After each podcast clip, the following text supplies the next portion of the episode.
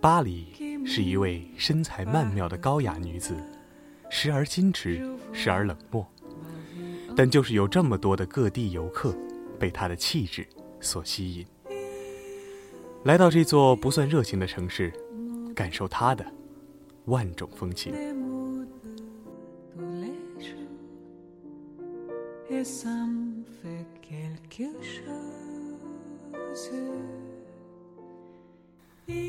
巴黎对我来说是悲惨世界，巴黎圣母院，左拉、巴尔扎克、马克思的法兰西内战，巴黎公社、凯旋门、拿破仑，还有萨特、毕加索，太多了说不完，是他们涌出来的地方。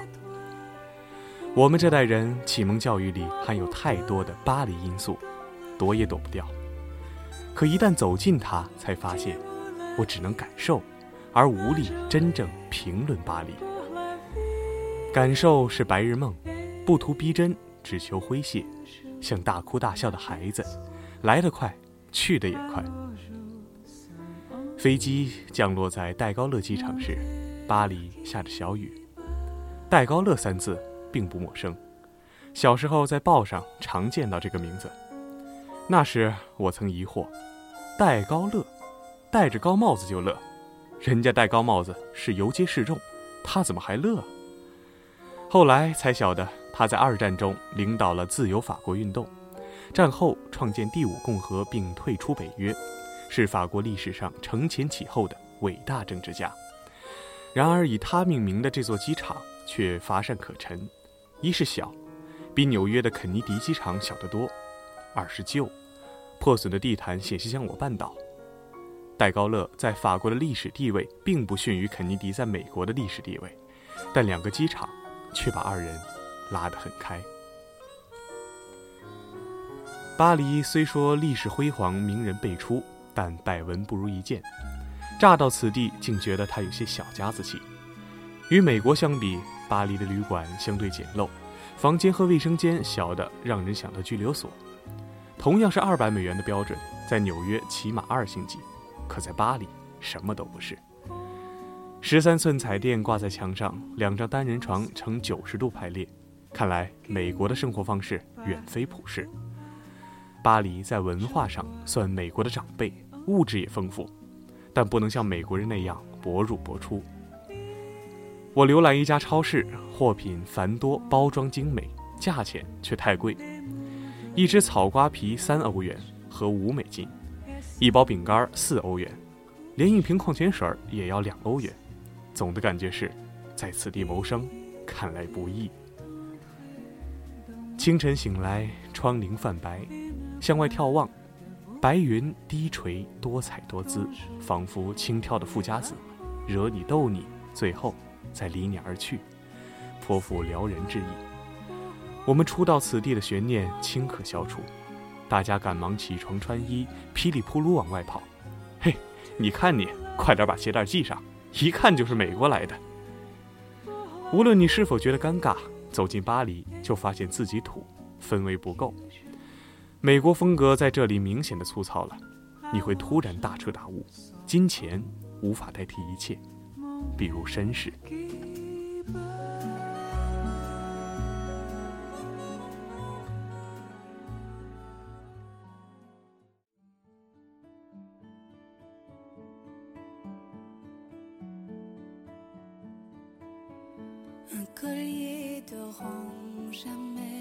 就说巴黎人的着装，连旅馆的维修工都穿得大方得体，充满个性。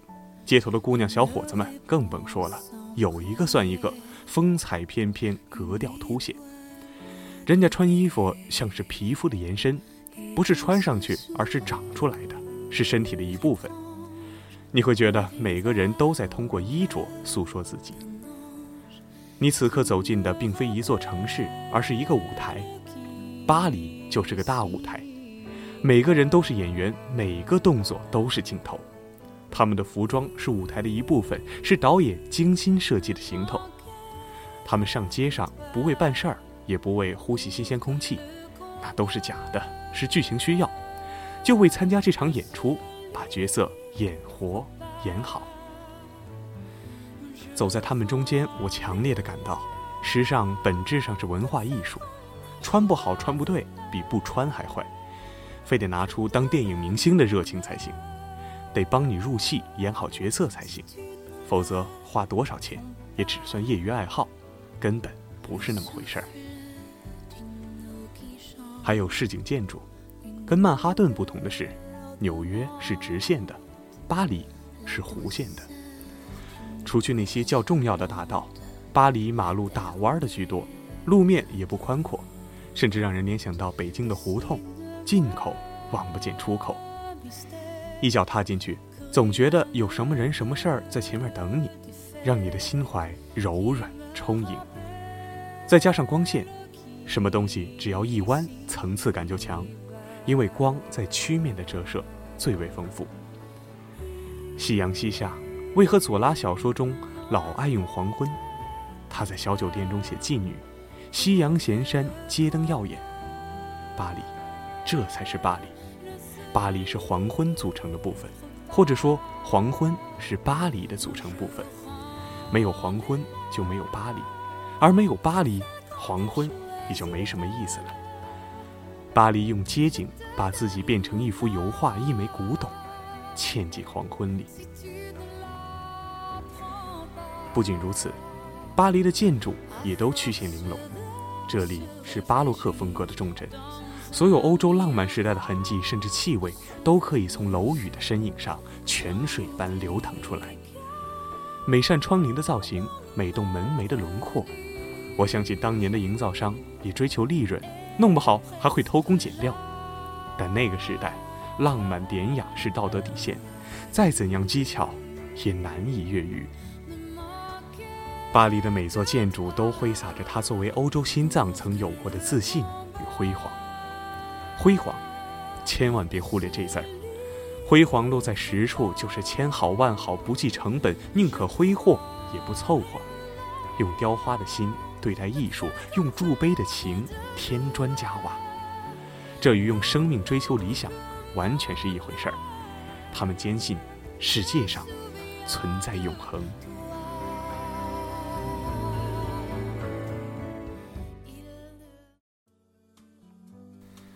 走过巴黎街头，你会觉得每条弧线都能将你带入巴尔扎克的人间喜剧。从你身边稍纵即逝的背影，仿佛正是雨果笔下的琼芳登或者冉阿让。历史在此无疑是连续的，丝毫不像北美大陆是在一片荒芜的归零地上粗糙的衔接。巴黎的建筑将这个城市定格在深厚华丽的层面，像被黄昏拉成的优雅倩影，看不大清。又过目难忘。那巴黎人呢？不说也罢，说来不免轻叹。与上面说的穿着时尚、深具个性相对应的，是对外来者的矜持和淡漠。从巴黎人身上，我发现一个规律：衣着越美的人越矜持，越不合群。从他们身边走过，你听不到美国牛仔粗狂的讪笑，连纽约客的嘻嘻哈哈都难得一见。巴黎人是谨慎敏感、孤芳自赏的，因此我怀疑，恐怕也是脆弱的。我借有客从纽约来的三分鲁莽，对迎面而过的青年人说：“Bonjour。”这大概是法文“你好”之意，可他们的回答往往是似有若无的一笑。我印象深刻的是一次问路，应该说助人指路是纽约人的强项。游客若问苏河区怎么走？纽约人恨不得带你去。巴黎不同，我向路人打听拉雪茨神父公墓，这是我此次巴黎之行的必到之处。巴尔扎克、比才、肖邦、王尔德，这何止是公墓，分明是一部欧洲艺术史。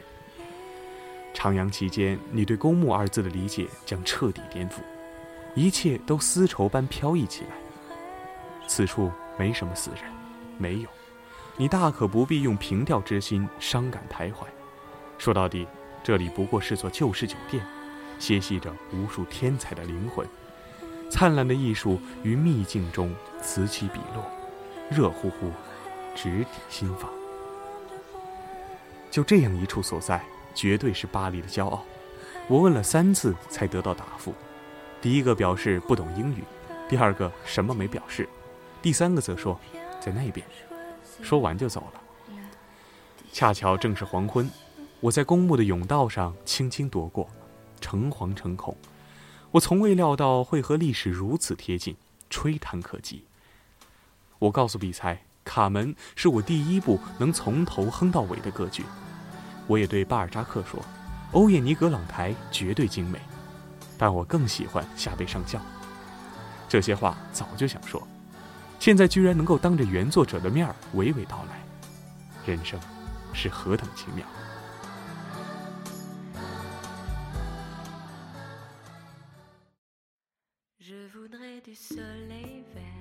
突然，我想到巴黎公社。尽管在狭义上它与艺术无关，但作为欧洲现代史上第一个市民自治政府，对后来人类历史发展具有重大影响，独一无二，至今尚未消散。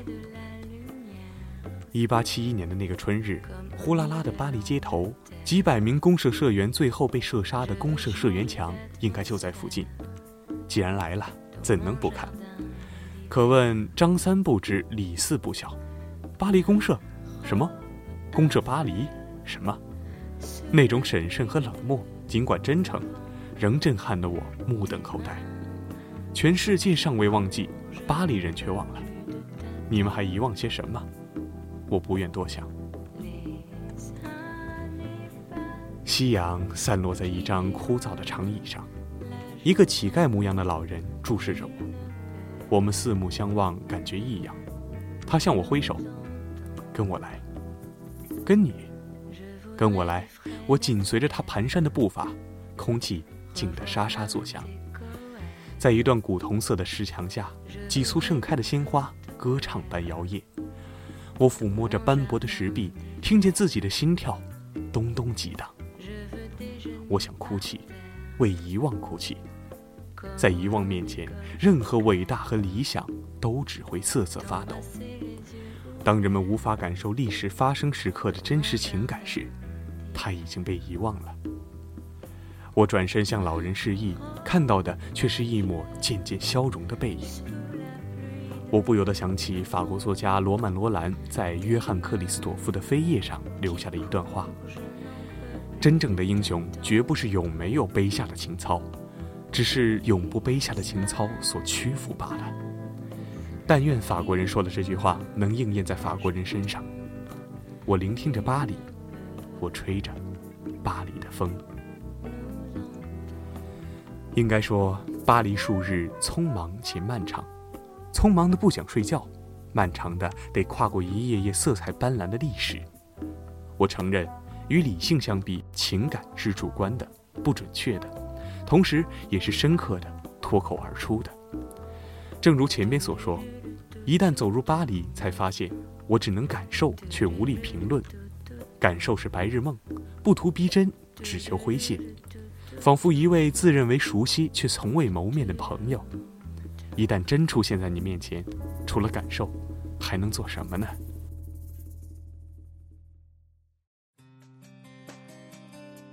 下次吧。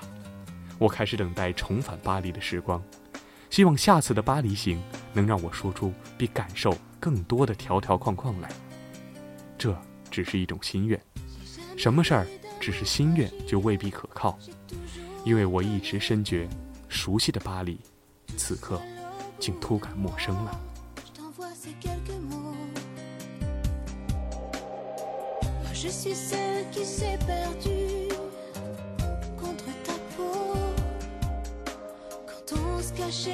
près des bateaux pour mettre nos corps à nu. Un jour, il y a comme ça des gens qui passent, c'est la vie qui grandit.